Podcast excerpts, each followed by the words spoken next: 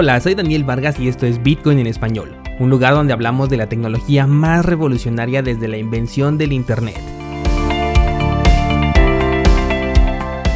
¿Crees que estoy exagerando? Ponte cómodo y déjame ser tu guía en un camino sin retorno, el camino a la descentralización. Bienvenidos descentralizados, hoy es jueves 26 de noviembre de 2020 y Bitcoin ha regresado a la zona de los 17 mil dólares. ¿Qué está pasando? Ayer veía un movimiento interesante e incluso lo publiqué en Instagram porque parecía ser esa señal que estábamos esperando para poder alcanzar de nuevo el máximo histórico. Pero oh sorpresa, con Bitcoin todo puede pasar. Tuvo un ligero desplome bastante interesante, al menos hasta el momento en el que grabé este episodio, porque con la volatilidad alcanzó puntos más bajos, pero todavía se puede considerar que está oscilando en una ligera zona de soporte que la moneda ha marcado desde principios de este mes de noviembre. Así que por ahora todavía no veo mucho de qué preocuparse, seguramente al ver esta caída algunos van a operar de manera emocional pensando que puede venirse el crash y sí puede ser, pero desde mi perspectiva todavía esto no sucede. Ayer publiqué en Ideas Trading un nuevo análisis sobre Bitcoin que muestra tanto escenarios alcistas como escenarios bajistas. Y si esta caída fuera el comienzo de la corrección, entonces podemos ver a Bitcoin caer incluso hasta los 10 mil dólares. No es el escenario con el que estoy alineado, pero como siempre esto es una posibilidad y como tal hay que tomarla en cuenta. Mi estrategia ya la conoces, yo no pienso vender nada todavía, por el contrario, si esta corrección llega, lo que sí voy a hacer es, en la medida de lo posible, seguir acumulando. Bien, pasemos a las noticias y vamos a platicar sobre PayPal. Todos recordamos que PayPal dio el anuncio de que ahora aceptaría criptomonedas como Bitcoin y algunas otras shitcoins. Este mensaje no fue bien recibido por la comunidad porque obviamente no se tratan de bitcoins reales, sino algo más bien como lo que vemos por ejemplo en eToro, que son contratos basados en bitcoin. Aunque con la diferencia de que la plataforma de PayPal sí va a aceptar bitcoin legítimo, algo que hasta el momento todavía no puedo comprobar porque en México no está disponible todavía. Bueno, pues resulta que lo que los bitcoiners sabíamos de sobra ya ocurrió. Ayer la cuenta de un usuario fue bloqueada durante 180 días, esto con un balance dentro de PayPal, y la causa fue realizar actividades de trading. PayPal como oferta de salida anunció que no iba a cobrar comisiones por intercambio durante lo que resta del 2020, pero ojo aquí porque las letras chiquitas dicen que no te pases con los intercambios porque entonces te bloquean tu cuenta. La información se obtiene de una publicación directa de este usuario a través de un seudónimo. The Cool Dog, que es como se hace llamar esta persona, dice que PayPal marcó sus compras y sus ventas como si fueran ventas de artículo y por ello ha bloqueado su cuenta. Esto no precisamente significa que PayPal no quiere que hagas trading con balances altos, porque debes de saber que el usuario hizo varias transacciones por montos aproximadamente de 10 mil dólares. Es probable que se trate de un error en las condiciones establecidas y que el sistema considere que se están vendiendo y cancelando operaciones en cortos periodos de tiempo. Lo digo por esto de que lo marcó como venta de artículos. Aún así, este tipo de confusiones que pueda llegar a tener el sistema, si es que en verdad lo son, no ocurren con Bitcoin. Son problemas exclusivos de servicios centralizados, algo muy similar a las constantes caídas que sufre Coinbase. Es un problema del servicio centralizado que no ocurre dentro de Bitcoin realmente, pero que los usuarios aceptan y peor aún, a veces lo llegan a considerar como normal. PayPal no ha dicho nada al respecto, de hecho el servicio al cliente dice el usuario que deja mucho que desear, la cuenta entonces se va a quedar bloqueada con 462 dólares adentro, los cuales no pueden ser utilizados de ninguna manera hasta que pasen 180 días.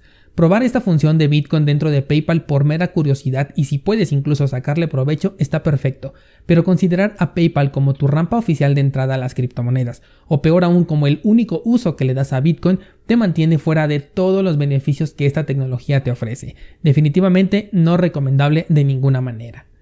Pasemos a otra noticia y vamos a hablar del foro de Davos o bien Foro Económico Mundial como también se le conoce. Es un lugar en el que se compartieron diferentes opiniones sobre la tecnología blockchain y cómo ha ayudado a cambiar el mundo. Esta nota es bastante importante porque se trata de información mediática con intención. ¿Qué quiero decir? Información que tiene el objetivo de sembrar una idea en la mente de las personas. En el foro se habló de cómo blockchain ha ayudado a las organizaciones, por ejemplo, a cerrar la brecha de comunicación entre las agencias de policía internacional que se encargan de eliminar la pornografía infantil. Esto lo tuve que decir textualmente porque es importante. También dicen que blockchain ha proporcionado la plataforma tecnológica que ayuda en el objetivo de que los niños puedan navegar con una mayor seguridad en Internet. Otra de las opiniones que se dieron fue por supuesto en el sector de la salud, en donde se menciona como método útil a futuro para la colaboración global entre los involucrados de este sector con respecto no solamente a esta pandemia, sino a temas de salud en general. Y la última y una de las más importantes es la lucha en contra de la desinformación. Peggy Choi se encargó de decir que es de suma importancia combatir la desinformación y poder recibir noticias a través de fuentes confiables. Fíjate, están buscando crear una iniciativa dirigida a las personas que les pueda educar en cómo buscar información y cómo tomar decisiones sobre qué y en quién confiar. Bien, en varias ocasiones ya hemos hablado de las monedas nacionales digitales, el cambio de sistema económico a uno 100% digital, la eliminación del dinero en efectivo y el control que esto supone. También te he platicado que nos lo van a vender como una maravilla tecnológica revolucionaria que va a ayudar a combatir el terrorismo y a crear un mundo mejor para los niños. Esto porque siempre son los argumentos que se utilizan, no importa si es para bien o para mal, para criticar o para impulsar, siempre utilizan estos dos temas y para muestra la nota que te acabo de contar. Blockchain sirve como registro contable, que bien puede ser público o privado según se requiera. Su función principal es la de eliminar intermediarios y también el doble gasto. Para el primer caso de los que te acabo de comentar, blockchain puede ayudar a identificar actores que estén en la escena de la pornografía infantil y que realicen pagos con criptomonedas. Y sirve porque blockchain es transparente, pero aquí lo están mencionando como una red de comunicación internacional para la cual no funciona o al menos no de la misma forma que otras aplicaciones que son centralizadas, pero que lo pueden hacer de manera muchísimo más eficiente que utilizar la blockchain.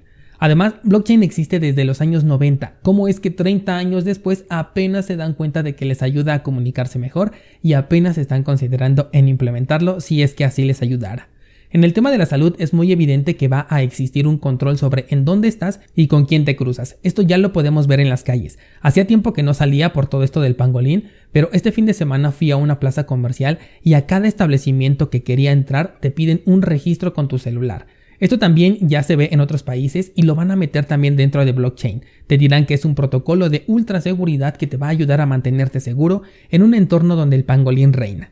Por último, el tema de la desinformación. Esto es algo muy similar a lo que le hicieron, por ejemplo, a Donald Trump en las noticias. Eso de sacarlo del aire porque estaba diciendo supuestamente mentiras. No me voy a meter en si lo que decía era mentira o no lo era, de hecho ni siquiera sé de qué estaba hablando en ese momento, pero lo que estamos viendo es que hay actores que quieren decidir por nosotros qué es real y qué no lo es y además influenciar en nuestro pensamiento a través de esta censura. El futuro cercano vendrá con ataques mediáticos a medios informativos que no tengan, digamos, la palomita en blockchain de los sistemas de confianza, y de esta manera no van a quitar la libertad de expresión, pero sí van a desincentivar el alcance y el poder que tienen muchos otros medios. Claro, estoy consciente de que estamos en un mundo lleno de desinformación, pero ¿cómo darle ese poder a aquellos que nos hicieron crear justamente este mundo de desinformación en la búsqueda de la verdad que siempre se nos está ocultando? Bueno, el punto aquí es que en ninguno de los tres casos blockchain representa una revolución. Sin embargo, el mensaje ya se está dando, se está difundiendo. No se va a hablar de Bitcoin en el futuro, se va a hablar de blockchain. Y es por este tipo de información que muchas personas todavía consideran a blockchain como algo más importante de lo que es Bitcoin. Este tipo de notas las vamos a ver todavía más seguido al grado en que cuando se lancen las nuevas monedas digitales nacionales que van a correr con su blockchain, la gran mayoría las va a aceptar con entusiasmo. Desde donde lo veo es algo inevitable esto de la nueva economía digital, pero por ahora tenemos la opción al menos de tener una economía independiente y separada que permita delegar un poco de libertad a las siguientes generaciones quienes van a nacer en un entorno donde la libertad es el villano del pasado que ahora ha sido derrotado. Por último, quiero contarte que Loli, que es un servicio de recompensas en criptomonedas, se ha integrado con eBay y no lo pudo hacer en mejor momento porque el día de mañana se vienen las ofertas del Black Friday y vas a poder obtener recompensas con tus compras. Me gusta mucho este servicio, pero no lo he mencionado, sobre todo porque no lo puedo utilizar ya que no tienen asociaciones con páginas en México. Pero como sé que hay descentralizados de todo el mundo que me están escuchando, si tú compras en alguno de los servicios que Loli acepta, esta sería una excelente alternativa para poder ganar recompensas cripto y al mismo tiempo utilizar las criptomonedas como método de pago. Te voy a dejar el enlace a la página en las notas de este programa por si quieres darle una revisada a los servicios que acepta. De manera internacional, la última vez que me metí a revisar, eh, podías aprovecharlo, por ejemplo, en Udemy si quieres tomar algunos cursos, pero fuera de ese no encontré ningún otro que fuera de mi interés. Manejan, por ejemplo, Walmart, pero no aplica para Walmart México, así que mejor chécalo para ver si hay algún servicio que es de tu interés y puedas obtener recompensas mientras gastas tus criptomonedas. No olvides pasar a checar también el análisis de Bitcoin porque mientras sigo grabando el precio sigue cayendo, Así que cursosbitcoin.com diagonal ideas y tú y yo mañana seguimos platicando.